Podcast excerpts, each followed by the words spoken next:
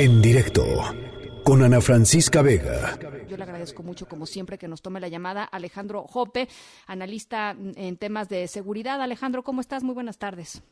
Muy buenas tardes, Ana Francisca. Buenas tardes, auditorio. A ver, eh, pues tú estás un poco, eh, publicaste una, una columna en el, en el diario El Universal que se llama La Hora de la Rapiña y tú hacías un, un recuento de los casos que han sucedido en los últimos días. Eh, contabilizaban 54 saqueos organizados en nueve entidades federativas, la mayoría, como, como, como decíamos, en la Ciudad de México y en los municipios aledaños del Estado de México. pero, pero tú hablabas también un poco de qué motiva esta racha de, saqueos masivos. Platícanos. Sí, mira, Ana Francisca, ha habido sí, literalmente decenas de estos actos de, saqueo organizado, eh, en su mayoría en la Ciudad de México y, la zona conurbada.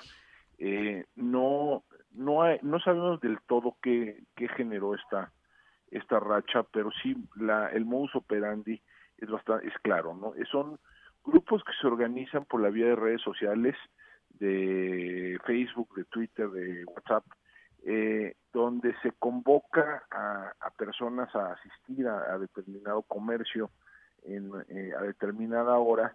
Y si se junta la masa crítica, una masa crítica, entonces eh, entonces proceden a entrar en tropel al, establecimiento o, o, en casos de que estén cerrados romper las rejas o las o, las puertas y robarse y, robarse mercancía. Es importante destacar que esto no es esto no es un saqueo espontáneo o una forma de robo famélico que, producido por una eh, ruptura de la, cadena de suministro, ¿no?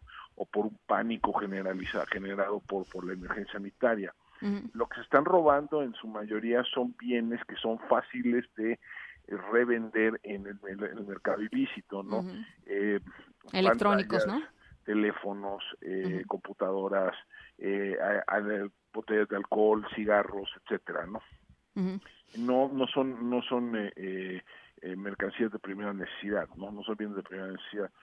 Entonces esto habla de, de grupos que más bien estarían conectados con, con delincuencia común, eh, y que ya le encontraron el caminito, ¿no? Una vez que esto funciona, pues hay una suerte, déjame ponértelo así para, eh, de, de, contagio viral, ¿no?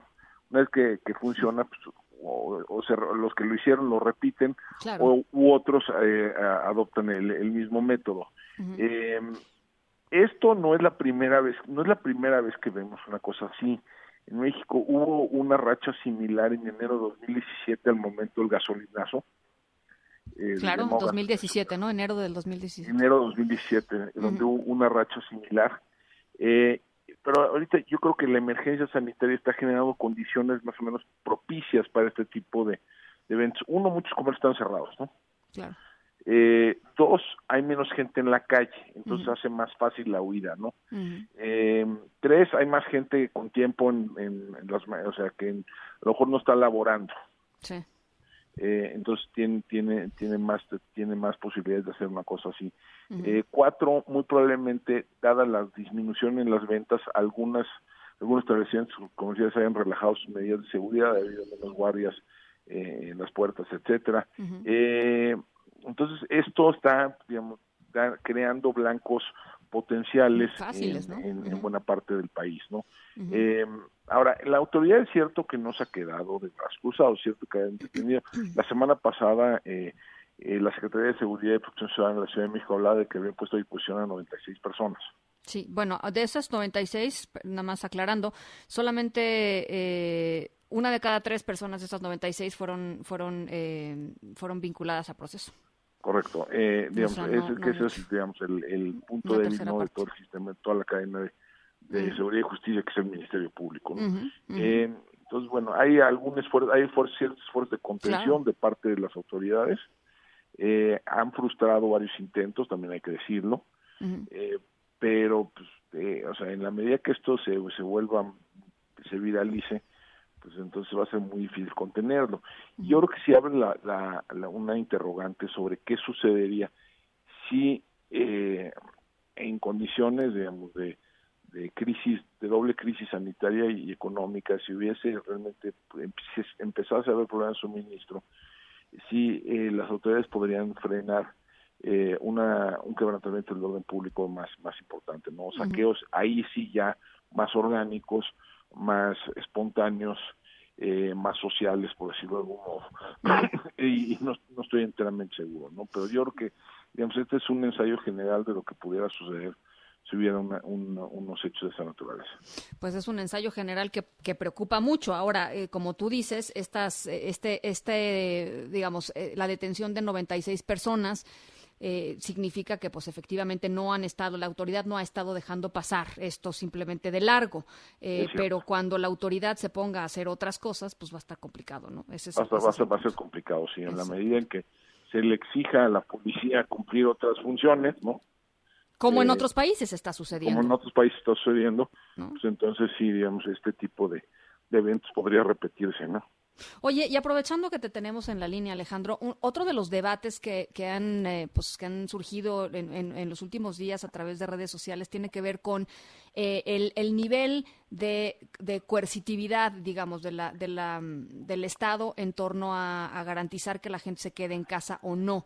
Eh, hay gente que dice, pues la policía y, y la Guardia Nacional o el Ejército o, o que la, la, autoridad que sea, digamos, no tiene por qué estar arreando ciudadanos. Es más, no queremos que eso suceda, no deseamos que eso suceda y, este, y, y haremos todo lo posible porque no lleguemos a ese escenario. Y hay otros que dicen, pues si es la única forma de mantener a la gente adentro, pues que se haga. ¿Dónde, dónde estás tú parado al respecto? Mira, no estoy muy, eh, no estoy muy seguro, pero a ver, yo creo que el problema es que eh, este, este llamado, digamos, a la responsabilidad eh, ciudadana, a la responsabilidad colectiva, y, digamos, de la mano, digamos, de algunas sanciones relativamente menores, porque cuando se, se eh, el, el, cuando se estableció la emergencia sanitaria, sí se habló de sanciones administrativas. Eh, no estoy muy seguro que vaya a ser suficiente para lograr un nivel un nivel eh, Deseable, adecuado de, distanciamiento social, del distanciamiento social que pueda aplanar la curva, ¿no? eh, yo creo que gradualmente se van a ir endureciendo las medidas. Entonces ahí yo creo que se abren ahí dos, dos temas. Uno, la legalidad de estas medidas, hasta dónde puede llegar, hasta dónde se pueden restringir libertades en, en, nombre, digamos, de la, de la, salud pública. Y el segundo es de más práctico, es de capacidad, ¿no? Hasta dónde el, Estado mexicano tiene capacidad de, de imponer algo, algo, que se asemeje a un estado de excepción, ¿no? Sí. Y, y tampoco estoy muy seguro de cuál hasta dónde vienen esas capacidades. Pues seguramente lo iremos, no te preocupes por el perro, Alejandro. Este, todos estamos, este, todos estamos en casa y, seguro los míos ya le contestaron al tuyo, así es que no te preocupes. Sí, así es. ¿Eh? te, agradezco, te agradezco muchísimo, Alejandro. Vamos, lo platicando en las próximas semanas. De verdad, muchas gracias. Muchas gracias, Ana Francisca. Muchas gracias, Victoria. Linda tarde, muchas gracias. En directo con Ana Francisca Vega.